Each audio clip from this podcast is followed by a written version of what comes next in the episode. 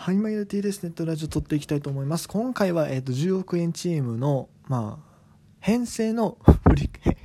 わからへんな。えっ、と、2021年の10億円チームを考えてみた、ファーストチーム編の振り返りの2回目。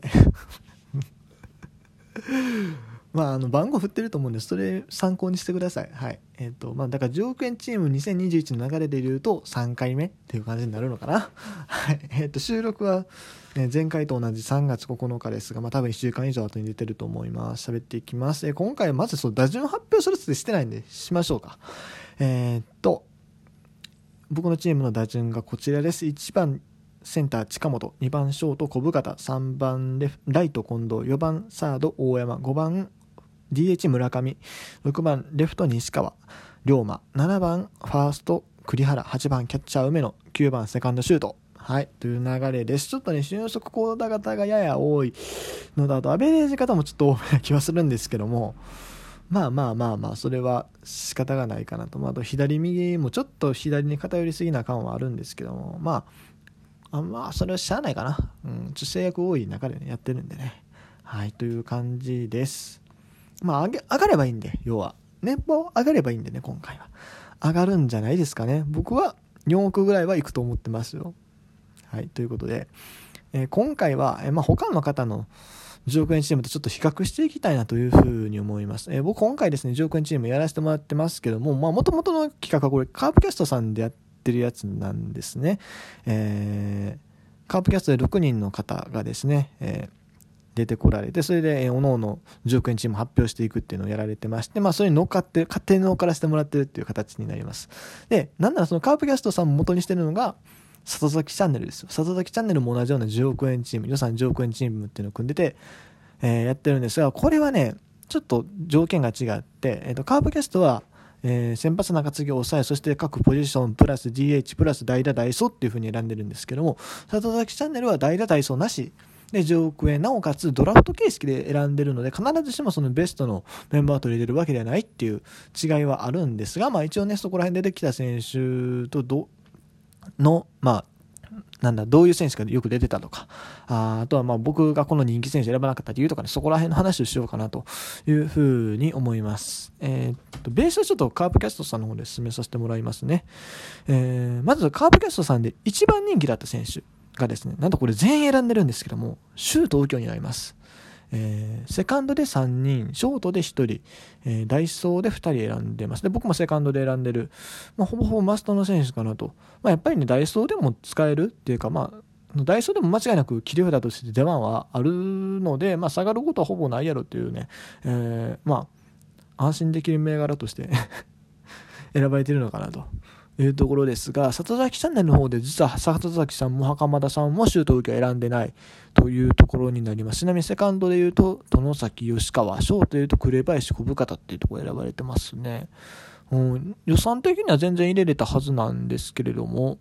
まあ選ばれなかったというところ。まあこれドラフト形式なんですごい難しいと思いますよ、里崎チャンネルの方は。うん。まあまあ、そんな感じですね。で、えっと、2番人気、カープキャスト2番人気、大山ですね。えー、サードで4人、DH で1人、計5人が選んでいます。で、僕もサード大山選手ですと。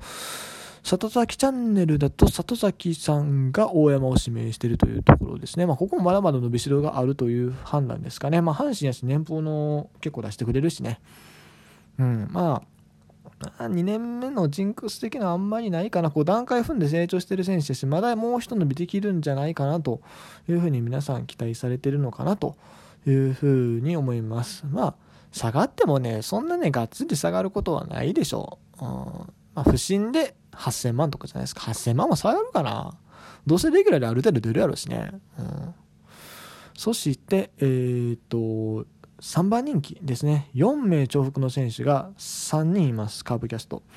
えー、村上選手、岡本選手、近本選手、佐野選手、この4人ですね。えっと、村上選手はサード、あ、ごめんなさい、ファーストと DH で2人ずつ。岡本選手はファーストで1人、サードで2人、DH で1人。それから近本は全員センターで4人と。で、それから、えー、佐野選手は全員レフトです。4人っていう形になってます。で、里崎チャンネルの方を見ると、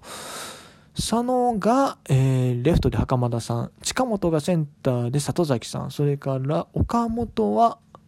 岡本はどっちも選んでないかな。岡本はなし。えっ、ー、と、村上が、村上が里崎さん。これ多分重複してやったと思いますね。っていう形になってます。うん。僕はですね、この中で言うと、岡本、ん？大山選手と近本選手、村上選手は入れました。岡本選手、ん？違うえっと、大山選手、違う、大山選手5人やな。えっと、岡本選手、近本選手に関して選んだんですけども、違う、ごめんなさい。えっと、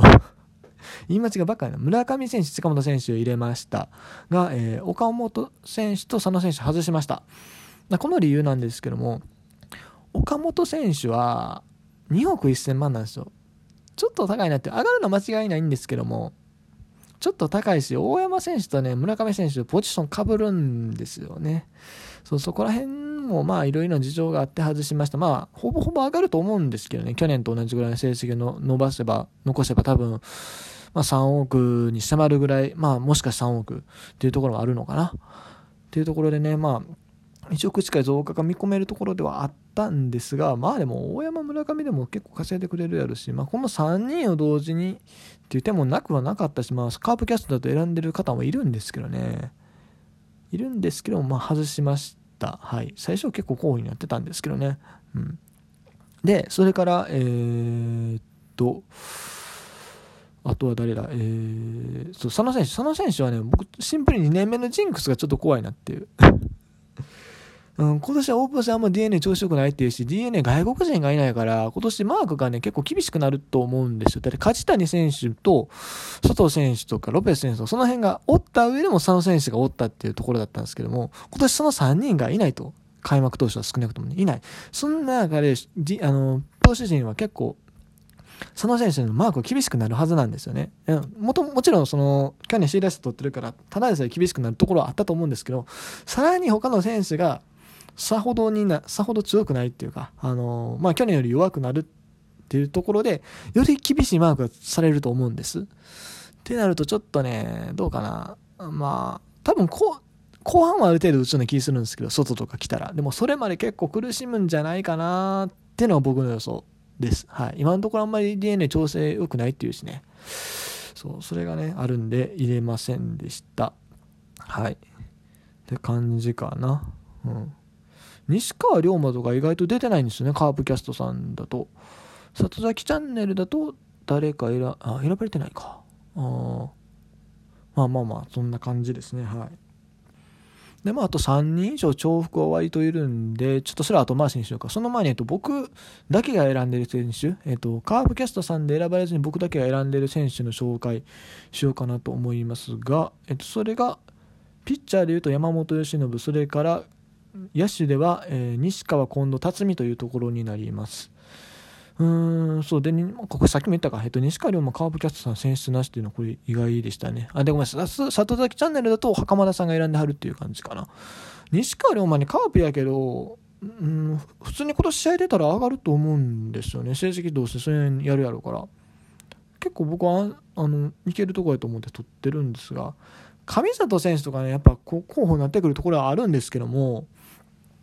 上里選手ね、5300万すでにある上で、どんぐらい伸びるかなっていうのだと、まあ、怪我もあるし、DNA 外野のライバルそれなりにいるからね、そこら辺なんですよね。うん。なんか西川選手の方が長打力があるイメージがあるし、外野のレギュラー、ていうか外野のライバルもさほど、さほど強くないって言ったらあれですけども、まあ、DNA よりは割と楽っていうか、あのゆ緩いかなっていう。うん亀田選手もいいんやけどね、まあ、ちょっとそこら辺、まあ、あとちょっと怪我がちな印象も若干あったりしてっていうところかな。で、まあ、あとは、あでもね、山本由伸にしろ、辰巳もか、辰巳西川っていうところは、これはみんなあれなんですよね。えー、っと、里崎さんの方では出てる選手になる。てか、ほんまに僕しか選んでないというところで言うと、まあ、近藤健介かな。うん。まあこれはまあでも結局複数年契約結んでるらしいんでただ変動者やけどね変動者の複数年契約結んでるからもうオファーアップがないっていうのは正直ちょっと残念やなと思った。それは僕のねあの情報収集ミスでしたね。はい。って感じかな。うん。あとまあ他気になったところで言うと、まあ、ライデル・マルティネスを選ばなかったところとかね、ライデル・マルティネスはカーブキャストさんと2人選んでるんですけども、ライマルはね、うん、ぱね、来年の今、契約してるかどうかちょっと読めないんですよね。うん。あもしかしたら、合法的にね、そのキューバからせ、あのメジャーへの挑戦で認められる可能性がちょっと出てて、バイデンが大統領になったからさ、あのそこら辺ちょっと OK になる可能性が割とあるんですよ割とあるんだけれどもうーんそれがいつになるかとかもあるしそうだからねまあいろいろいろいろ判断が難しいんであと9そのライデル・マルティネスはキューバのリーグでも投げてるからちょっと故障が怖いなっていうのを正直思ったりしてそうまあ多分上がると思うんだけれどもまあいろんなリスクがあるなともちろんメジャー行って高額年俸を手にする可能性もあるけど、ちょっとリスクがあるなというところで僕は下げましたね。うん。あとは、坂倉選手もちょくちょく名前上がってたんですよね、カープキャストさんだと。うーん、これはね、選ばなかった理由は、あまあ、難しいな。いや、まず出場機会の確保はちょっと難しいかなっていう。キャッチャー、まあもちろんいろんなポジション守れるからそんだけ出れそうな感もあるんだけれども、でもどこもそれなりに他のライバルが強力なところもあるんでね。で、元の年俸がそこまで高くない、なくて、かつカープなんで、なんかそんなに上がるイメージが持てないっていう